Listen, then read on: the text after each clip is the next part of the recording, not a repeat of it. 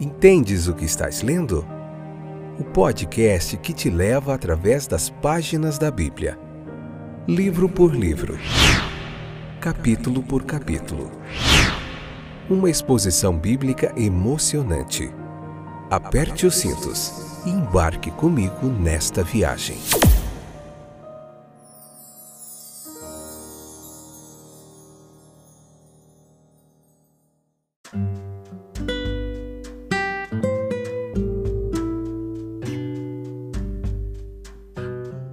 Olá, estou de volta. Esse é mais um excepcional, fora de série, fantástico e espetacular podcast.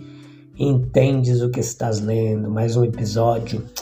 Hoje a gente vai começar juntinhos, eu e você. Tudo bom com vocês? Eu sou o Fábio e hoje vai ser Marcos capítulo 11, parte 1, episódio número 483, sexta temporada. Hoje a gente vai falar um pouquinho sobre Jesus como rei ali, entrando na cidade santa de Jerusalém, como foi tudo aquilo. E depois nós vamos continuar. Tem bastante assunto aqui nesse, nesse capítulo. E a gente vai fazer provavelmente quatro episódios. Então você fica aí com a gente, tá bom? Abrindo a boca aqui, Jesus, que sono é esse? Mas a gente, vamos lá concentrar aqui. Ai, Senhor amado. Jesus como Rei, Marcos capítulo 11, versículo 1 ao 3. Espero que esteja tudo bem com vocês. Que bom tê-los de volta aí, os nossos amigos de várias partes do Brasil e do mundo que sempre acompanham esse podcast. A gente está tentando manter firme aqui esse propósito. Esses dias parei, saí um pouco do Instagram, das mídias sociais, dei uma, um descanso um pouquinho para tentar concentrar aqui e focar somente no podcast que eu não estava dando conta, gente, de fazer postagem, de fazer o podcast. E essa é a minha chamada: pregar o Evangelho, toda criatura, em todo tempo, em todo lugar. E eu estou mais focado aqui no objetivo, naquilo que Deus tem nos chamado. Então vamos lá? Marcos capítulo 11, versículo 1 ao 3. Jesus o Rei. Na ocasião descrita aqui nesses versículos específicos, Jesus ele assume uma autoridade real, é, amado como amigo, reverenciado como professor e seguido como operador de milagres. Ele agora declarava sua realeza e exigia obediência. Olha só. Nisso ele ensinou a nós, os seus súditos, algumas lições preciosas que eu vou compartilhar aqui com vocês. Jesus como rei, ele exige absoluta obediência. Para os dois discípulos, esse comando deve ter parecido estranho. Depois de encontrar o animal que Jesus havia pedido ali, eles não deveriam pedi-lo, mas levá-lo. E se sua ação fosse questionada, eles deveriam apenas dizer: O Senhor precisa dele. Não foi a primeira ocasião, porém, em que eles simplesmente obedeceram. Cristo tinha direito à obediência absoluta deles e sua fé foi testada por essa exigência. A obediência inquestionável à verdade e ao dever, ela é muito rara, gente. Se temos certeza de nosso dever como seguidores de Jesus Cristo, nós devemos sê-lo independentemente das consequências. Ele antecipa nossas dificuldades, como previu a questão do dono do jumentinho. Ele nos pede para dar um passo e com ousadia, embora não vejamos o que virá a seguir, nem aonde isso pode nos levar. Se formos para o Mar Vermelho, isso nos proporcionará um caminho seguro e impedirá que os nossos inimigos nos sigam. Cristo Jesus Durante seu ministério era como alguém não tendo nada, mas possuindo todas as coisas. Quando o dono do jumentinho ouvisse: "O Senhor precisa dele", ele estava pronto para o uso do Senhor. O dono talvez fosse um discípulo secreto, mas o Senhor o conhecia, embora os apóstolos não. Cristo pede de nós, como pediu a ele, o que é possível e razoável, em vez de esperar para fazer algo grande façamos o que podemos.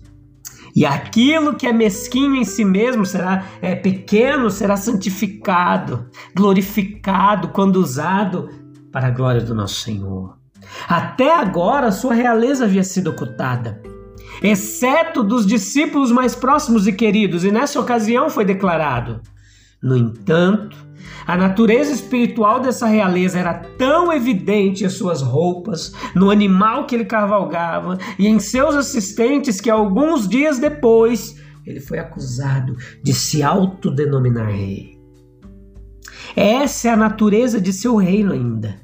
Sua soberania não é promovida pela força material ou pela astúcia mundana. Para ele, como governante espiritual, os dons, os talentos não substituem a oração sincera, nem a participação da graça é um substituto para a comunhão da alma com Deus. Seu reino foi inaugurado pela morte, foi fundado sobre uma sepultura, foi edificado pelo Espírito, para que a excelência do poder seja de Deus. Mas a seguir ele virá em poder, grande glória, cumprindo a visão que João teve de alguém, saindo, conquistando e para conquistar.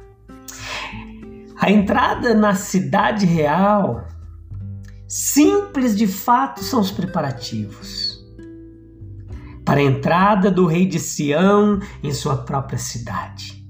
E de aldeia que está defronte de vós, e logo que entrardes nela, encontrareis um jumentinho amarrado no qual ninguém ainda montou. Soltai-o e trazei-o. A tão esperada profecia está agora para ser cumprida. Alegra-te muito, ó filha de Sião, exulta, ó filha de Jerusalém, eis que teu rei vem a ti. Ele é justo e tem salvação, humilde e está montado em um jumentinho. Está lá a profecia no Antigo Testamento. Em um jumentinho, filho de uma jumenta, e a filha de Sião se alegrou muito.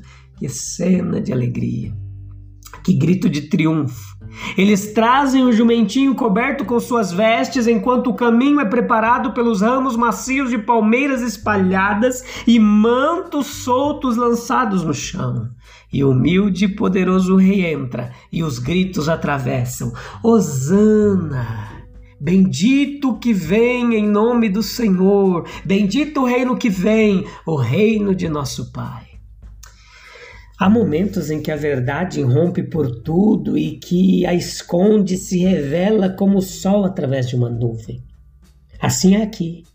Sem restrição, os filhos de Israel proclamam seu rei, como Pilatos fez quando escreveu o rei dos judeus, mesmo sem ter consciência plena do seu ato. É verdade que Pilatos não acreditou nem a multidão que gritava nos portões da cidade por muito tempo. Os mesmos ouvidos logo ouviram o grito: crucificam, crucificam. Mas por enquanto, a verdade prevalece. Ela é suprema. Como na transfiguração, a glória oculta é revelada. Talvez inconscientemente, essas vozes dão testemunho da verdade. É uma cena para ser gravada no coração.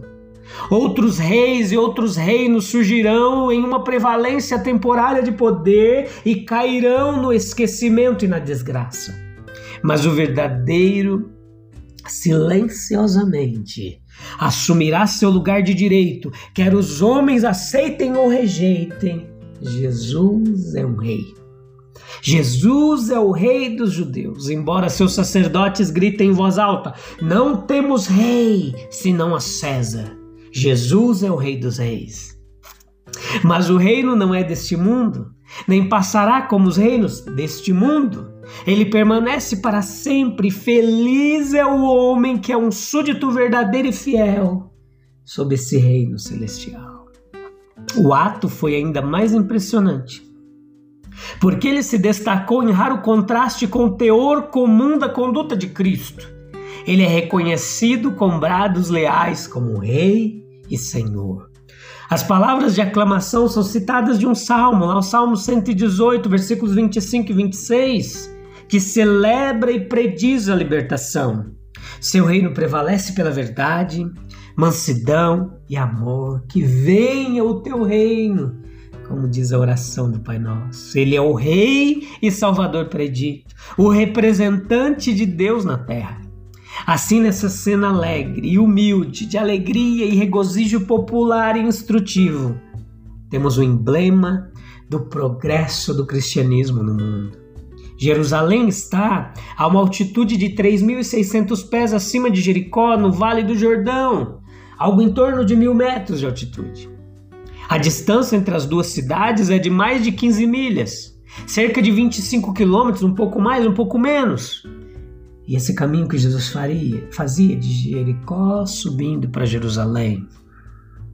Ele havia curado o cego de Bartimeu lá em Jericó e agora subia para Jerusalém. Cansado da viagem, com essa jornada ascendente, subindo gradualmente todo o caminho, nosso Senhor passou o sábado com a família de Betânia, onde descansou, se revigorou Lá, Betânia, que João chama de a cidade de Maria e sua irmã Marta, são irmãs de Lázaro, que fica a 15 quilômetros, 15 estádios mais ou menos, cerca de 2 quilômetros, 700 metros, quase 2 milhas de Jerusalém. Recebe o nome dos frutos que outrora floresceram, floresceram ali. Betânia é traduzida por alguns como Casa dos Figos ou por, por outros como Casa das Tâmaras fruta pouco popular aqui para gente. Agora, hoje é chamada de Azarié, Azarié, não sei a pronúncia certa, mas é o nome de Lázaro em hebraico, em árabe, desculpe. E agora é uma cidade palestina, chamada assim em memória do milagre ali que foi operado na cidade, ao, ao Lázaro ser ressuscitado dos mortos. Então, da caravana de peregrinos que acompanhou Nosso Senhor e seus discípulos na jornada de Jericó. Alguns seguiram direto para a cidade santa, outros armaram suas tendas no vale arborizado de Betânia, outros novamente lá nas encostas do Monte das Oliveiras, em frente com uma vista espetacular da cidade de Jerusalém. A vida e o ministério de Nosso Senhor estavam rapidamente chegando ao fim. A hora de sua partida estava próxima. Não há mais necessidade de impor sigilo em relação aos seus milagres ou de ocultação em relação ao seu cargo, para que não haja comoção pública, ou para que seu trabalho não seja interferido ou interrompido pela oposição de inimigos antes da semente da verdade, que ele havia semeado por seus discursos e parábolas, deveria ter tempo para se enraizar na mente do público. Publicidade agora em vez de sigilo é necessária. O grande cordeiro pascal deve ser sacrificado e assim o sacerdote está a caminho do local do sacrifício. O profeta está subindo à casa de Deus para renovar a obra de reforma, retificar abusos, restaurar ou pelo menos exibir a pureza condizente com o serviço do santuário e ensinar diariamente como ele faz no templo. Acima de tudo, o rei sobe à sua capital a filha de Sião receberá seu rei com alegria.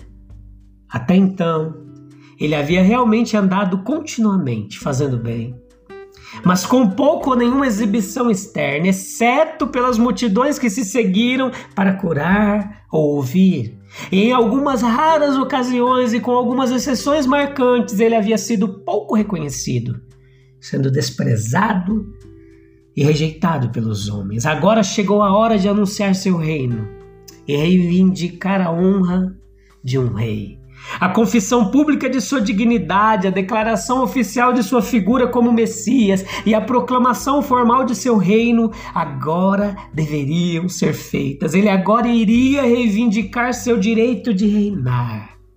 Agora, pela primeira e única vez, ele assume algo de realeza ao entrar em sua metrópole.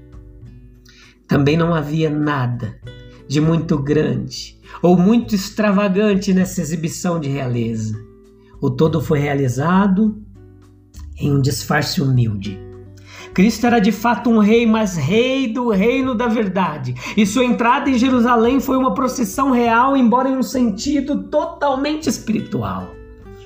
Ele era rei mas não era o rei que a multidão e até mesmo seus discípulos esperavam. Ele não era um rei vindo com carros e cavalos, com arco de batalha ou armas de guerra, como governantes terrenos e conquistadores mundanos, mas justo e trazendo salvação. Ele era o rei espiritual de um reino não mundano, mas universal e sem fim. Esse é um efeito prático da onisciência de Cristo. Ele tinha perfeito conhecimento do estado das coisas dentro e ao redor da aldeia para onde enviou seus dois discípulos na missão que lemos aqui. Ele disse a eles de antemão que onde o animal que ele queria seria encontrado e como seria encontrado. Como e onde? A pergunta que seria feita a eles é a resposta que deveriam receber e a prontidão com que a permissão desejada seria concedida a eles. Isso é uma inferência natural, gente. E de fato necessária que ele esteja igualmente familiarizado conosco. Grave isso, escreva aí para você não esquecer. Ele está familiarizado conosco com, nossas, com as pessoas que estão à nossa volta, com as situações que passamos, com as circunstâncias que vivemos. Ele conhece perfeitamente as grandes coisas, as pequenas coisas de nossas histórias, nossa condição e conduta nos assuntos mais minuciosos, bem como naqueles que consideramos de menor ou de maior importância. Ele sabe todas as coisas. O ontem, o hoje e o amanhã. Ele sabe de tudo. Confie nisso. Se deleite nessa certeza. Jesus sabe de tudo, perscruta os corações, conhece as intenções, sabe das realizações, das dores, das tristezas, dos amores. Glória a Jesus. Obrigado, Jesus, porque tu já sabe de antemão tudo e já tem preparado. Louvado seja o bendito nome de Jesus em quem creio. A gente volta em breve, meus queridos. Se Deus quiser. Um abraço.